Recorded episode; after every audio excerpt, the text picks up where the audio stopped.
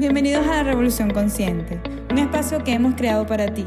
Estás abierto al conocimiento, donde las ideas y la transformación son la orden del día. Nada en el mundo es tan blando y flexible como el agua, mas para disolver lo duro y rígido nada puede superarla. Lo blando vence a lo duro, lo flexible vence a lo rígido. Todos saben que esto es cierto, pero pocos pueden ponerlo en práctica. Así nos dice Lao Tse Tao Te. Hola, hola. Hola, ¿qué tal? Hola Andreina, hola Andrés. ¿Cómo están? Muy bien, muy bien. Pues muy bien, muy contento con este tema de hoy, que es la colaboración. Eh, para mí ha sido como una revelación el hecho de descubrir que colaborar es algo mucho más interesante que competir. Desde toda la vida he sido muy competitivo, he tratado de ser mejor que mis oponentes o que ni siquiera mis oponentes, que mis pares. He querido ser el mejor vendedor y prácticamente nos metemos el pie nosotros mismos. De alguna manera nos obstaculizamos nosotros mismos cuando no sabemos trabajar en equipo. Porque lo que se puede alcanzar entre todos siempre es mucho más grande de lo que podemos alcanzar individualmente. Muy cierto, Andrés. La mentalidad de competencia muchas veces nos obliga a guardar secretos, ¿sabes? Porque es como nuestra mayor arma para poder ganarle al oponente, por decirlo de alguna manera. Y esto lo que conlleva es a perpetuar el status quo y obviamente limitar el progreso. En cambio, un espíritu de colaboración eh, invita a ser abierto, transparente y compartir todo lo que puedas. Aquí sí es muy importante de estar de la mano, de tomar conciencia de qué propósito se está buscando en común, sobre todo cuando hablamos de los equipos. No se puede desarrollar en solitario un objetivo común, un propósito. Entonces por eso tenemos que plantearnos que las personas que están alrededor de nosotros también tienen habilidades eh, diferentes a las nuestras. Efectivamente, yo creo que si colaboramos es porque pensamos que podemos lograr algo mucho más grande juntos que lo que podríamos lograr uno solo. Y una clave importante, efectivamente, Andreina, lo acabas de decir, es el fundamento de la colaboración y es encontrar un objetivo común que sea con eh, un colaborador, un miembro de tu equipo, pero también con un cliente, con un proveedor. Importantísimo ser capaz de enfocarse en ese objetivo común. Cuando queremos competir, estamos más bien tratando de separar nuestros objetivos y cada uno jalar por su lado y eso obviamente no crea valor. Sí, el reto de hoy básicamente es que nosotros seamos capaces de movernos de manera colectiva, ¿ok? Generando dentro de, nuestros equipos y como tú bien dices, nuestros aliados estratégicos que podríamos llamar a, los clientes eh, en sinergia, en donde el otro deja de ser mi competidor y pasa a ser mi par, siempre unidos por un propósito en común y esto pasa a varias etapas de, las emociones, ¿no? De, de, cada miembro del equipo, pero es más fácil que se acepten incluso tal como son, con los errores que se puedan cometer durante el proceso y sobre todo que sea parte de la cultura organizacional.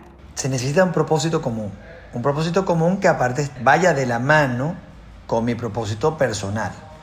Una vez que uno entiende esto, de que mi propósito personal suma a un propósito aún mayor, que es el propósito que tenemos nosotros como equipo, o como dice Estefan, nosotros como nuestro proveedor o con nuestro cliente, esto va a ayudar a que entendamos por qué. Pero, ¿qué tenemos nosotros que, poner en práctica para poder colaborar?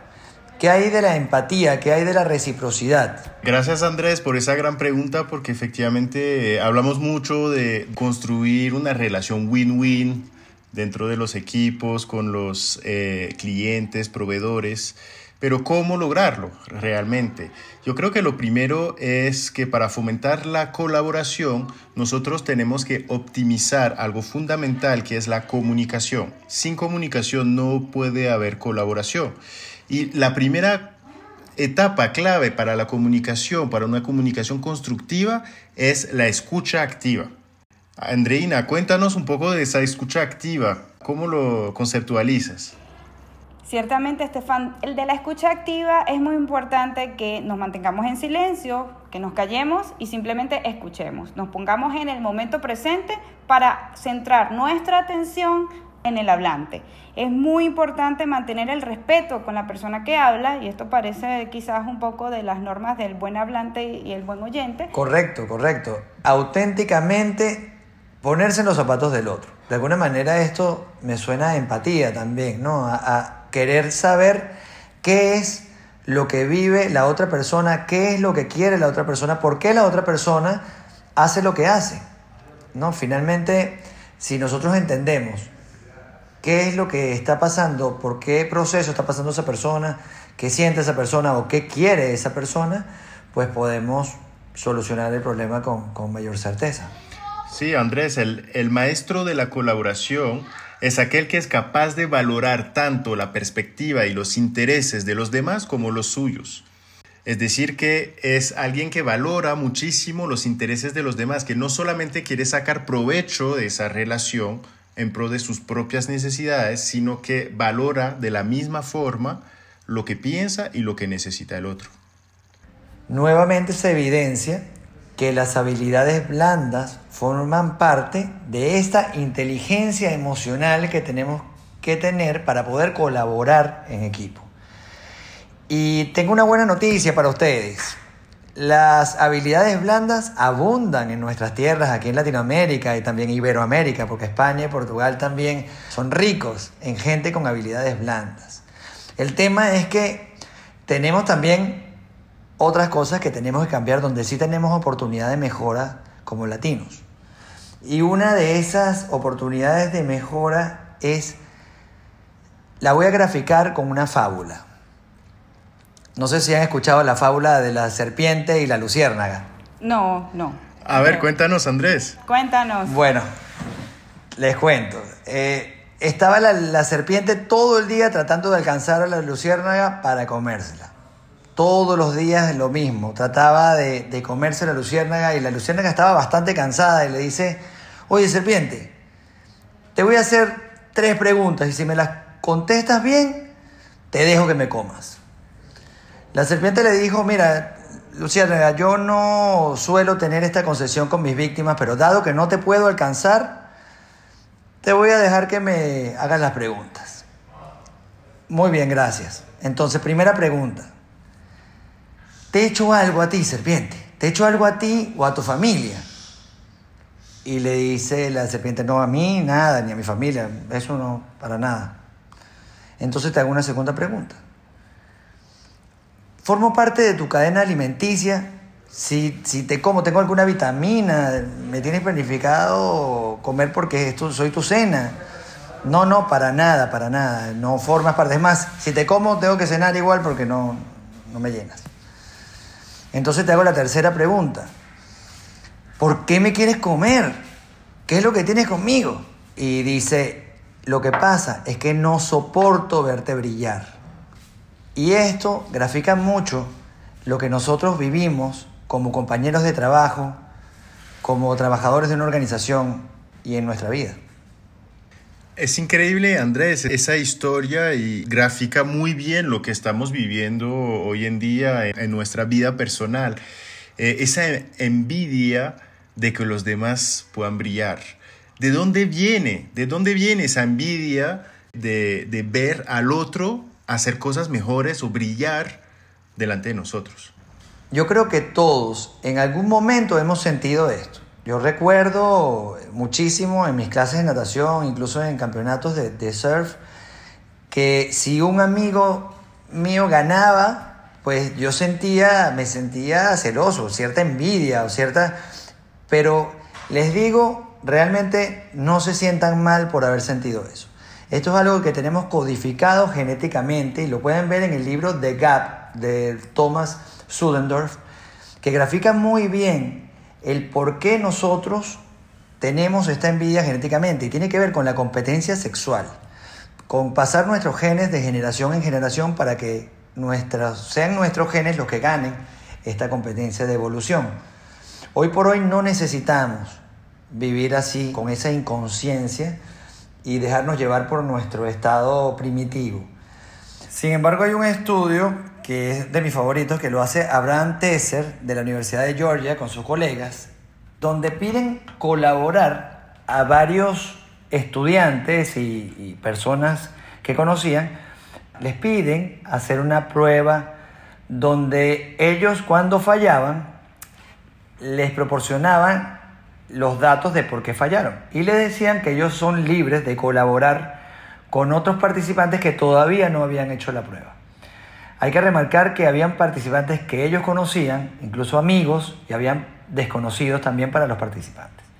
Pues el estudio arroja que los participantes ayudaron más a conocidos, dándoles data que les podía funcionar. Sin embargo, con sus conocidos eran más, resumían la data de alguna manera para que no tuviesen una mejor nota que ellos.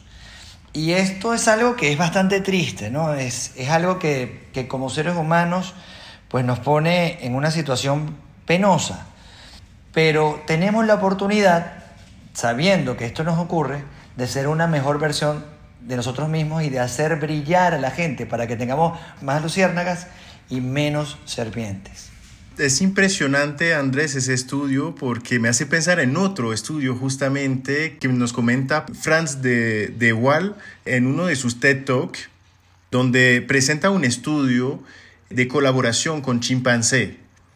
Eh, y esos chimpancés son impresionantes cómo reaccionan frente a la colaboración. El estudio consiste en dar de comer a un chimpancé y al otro no. Y los ponemos los dos dentro de una jaula y eh, ellos tienen que jalar dos cuerdas para acercar una caja que está llena de comida. Sin embargo, eh, el chimpancé solo que no ha comido no puede jalar solo esa caja, entonces necesita al otro chimpancé para ayudarlo. Y nosotros podemos pensar, como lo acabas de contar Andrés con respecto a los seres humanos, que el otro chimpancé como ya ha comido no va a colaborar.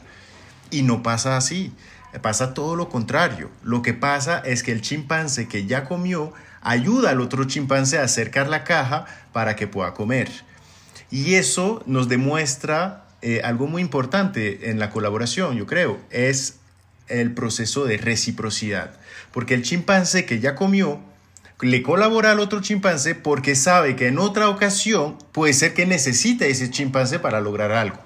Y eso es el proceso de reciprocidad.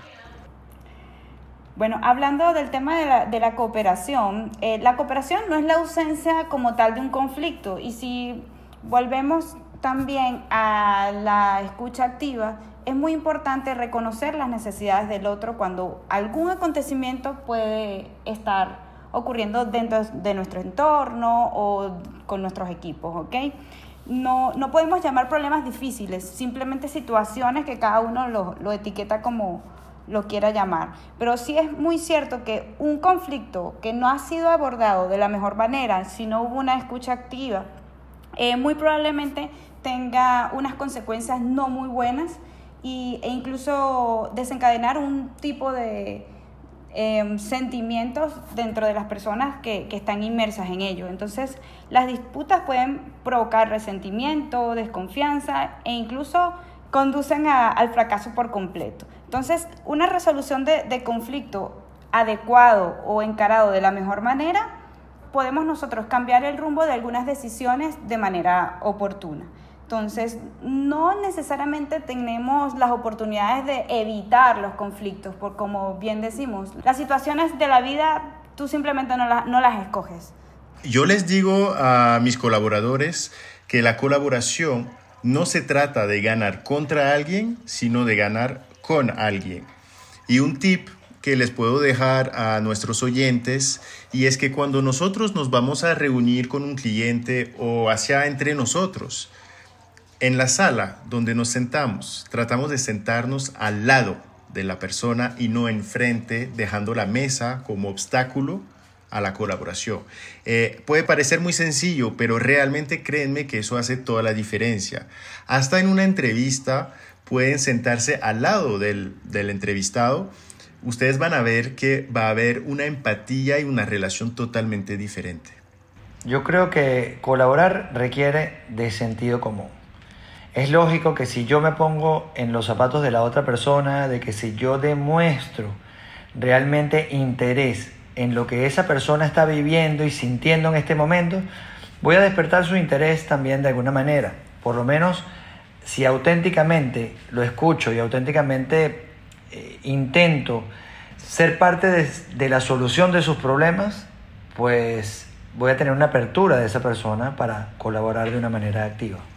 Y Andrés, en caso de que esa persona que tenemos enfrente no quisiera colaborar o se comportara como una persona que quiere competir, ¿qué nos recomendarías? ¿Qué deberíamos hacer?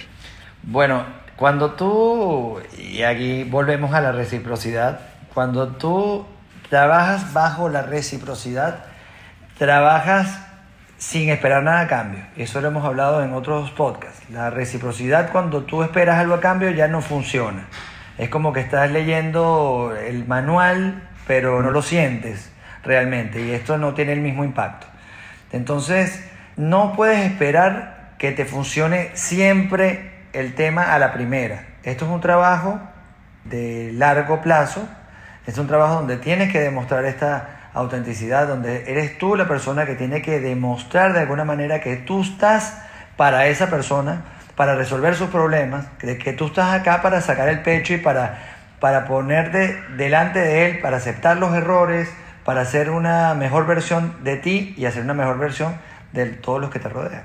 Cuando veo un acto de generosidad o un acto de bondad, me pasa mucho esto, pero en estos días he sido yo protagonista de, regalarle un traje, le llamamos un wetsuit, un traje de, con los que corro tabla, con los que voy a surfear, a un pescador que, que vive aquí cerquita de mi casa ellos se meten en este agua fría, porque aquí en Perú el agua es bastante fría, se meten a pescar y bueno, salen morados. El agua es helada y estas personas pues la verdad someten su cuerpo a unas temperaturas bien bajas.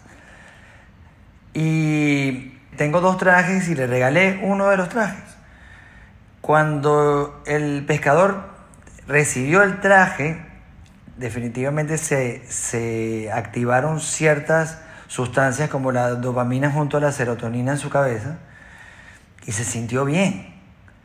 Pero yo cuando le di el traje también eh, empecé a generar estas, estas hormonas en mi, en mi cabeza y les digo, también se sintió bien. Cuando otras personas que estaban ahí en la orilla estaban viendo, ellos también generaron los mismos químicos en la cabeza y ellos también se sintieron bien. Entonces, siempre que tú puedas, aunque no lo tengas de, aquella, de allá hacia acá, puedas tener un gesto de generosidad, de bondad, de buen compañero, de buen amigo, hazlo, porque se siente bien desde todos los ángulos. Andrés, tengo la impresión que eh, colaborar lleva a hacer el bien en todo. Entonces, es muy extraño que nosotros como seres humanos no tomemos conciencia de todo lo bueno que puede traer la colaboración y tratar a veces de no competir todo el tiempo y, sino tratar de colaborar y hacer el bien, ¿no? Es, es impresionante, ¿no?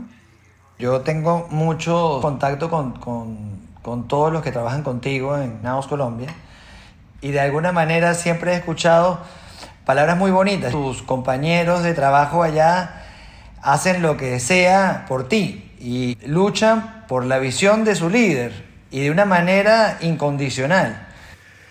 Sabes, Andrés, hace un buen rato, digamos, yo vi una conferencia de Simon Sinek que hablaba de liderazgo y Simon Sinek me inspiró muchísimo en esa charla y, yo me reconocí en lo que estaba diciendo Simon Sinek y yo creo que la clave de un líder de una organización dentro de ese proceso de colaboración es mostrar el ejemplo. Mostrar el ejemplo entregando, entregándose totalmente de forma incondicional en todo lo que uno hace, demostrando el ejemplo, teniendo ese sentido de sacrificio para el otro, poniéndose en los zapatos del otro, tratando de que todo el mundo esté trabajando en un ambiente seguro, en un ambiente donde ellos van a poder colaborar entre ellos. y realmente el proceso de reciprocidad se activa automáticamente. ¿Y por qué se activa el proceso de reciprocidad? Porque tu gente actúa y colabora porque saben que tú hubieras hecho exactamente lo mismo. Es lo que iba a decir. Cuando les he preguntado a tus compañeros, ¿por qué haces lo que haces? ¿Por qué sudas? ¿Por qué te arriesgas? ¿Por qué te esfuerzas? ¿Por qué incluso eres capaz de pasar por dolor por tu jefe? O por el líder de tu organización, porque es diferente de ser un jefe. Y la respuesta es siempre la misma. Él también lo haría por mí. Ciertamente, ya para finalizar, pues una vida con pasión, llena de bondad, sin dudas nos va a, llevar al logro de los objetivos, no solamente en nuestros equipos de trabajo, sino también en nuestra vida personal. Muchas gracias Andrés, muchas gracias Estefan, espero que los escuchas puedan compartir este podcast y será hasta una nueva ocasión. Muchas gracias Andreina, hasta luego Andrés. Gracias. Hasta luego. Si les gustó este podcast, por favor síganos en YouTube, en LinkedIn y en Instagram, donde podrán eh, profundizar un poco más en este tema tan importante de la colaboración. Una vez más, gracias por darle la oportunidad a revolucionar tus pensamientos. Si te ha gustado este podcast o piensas que a alguien le puede interesar, pues no dudes de compartirlo.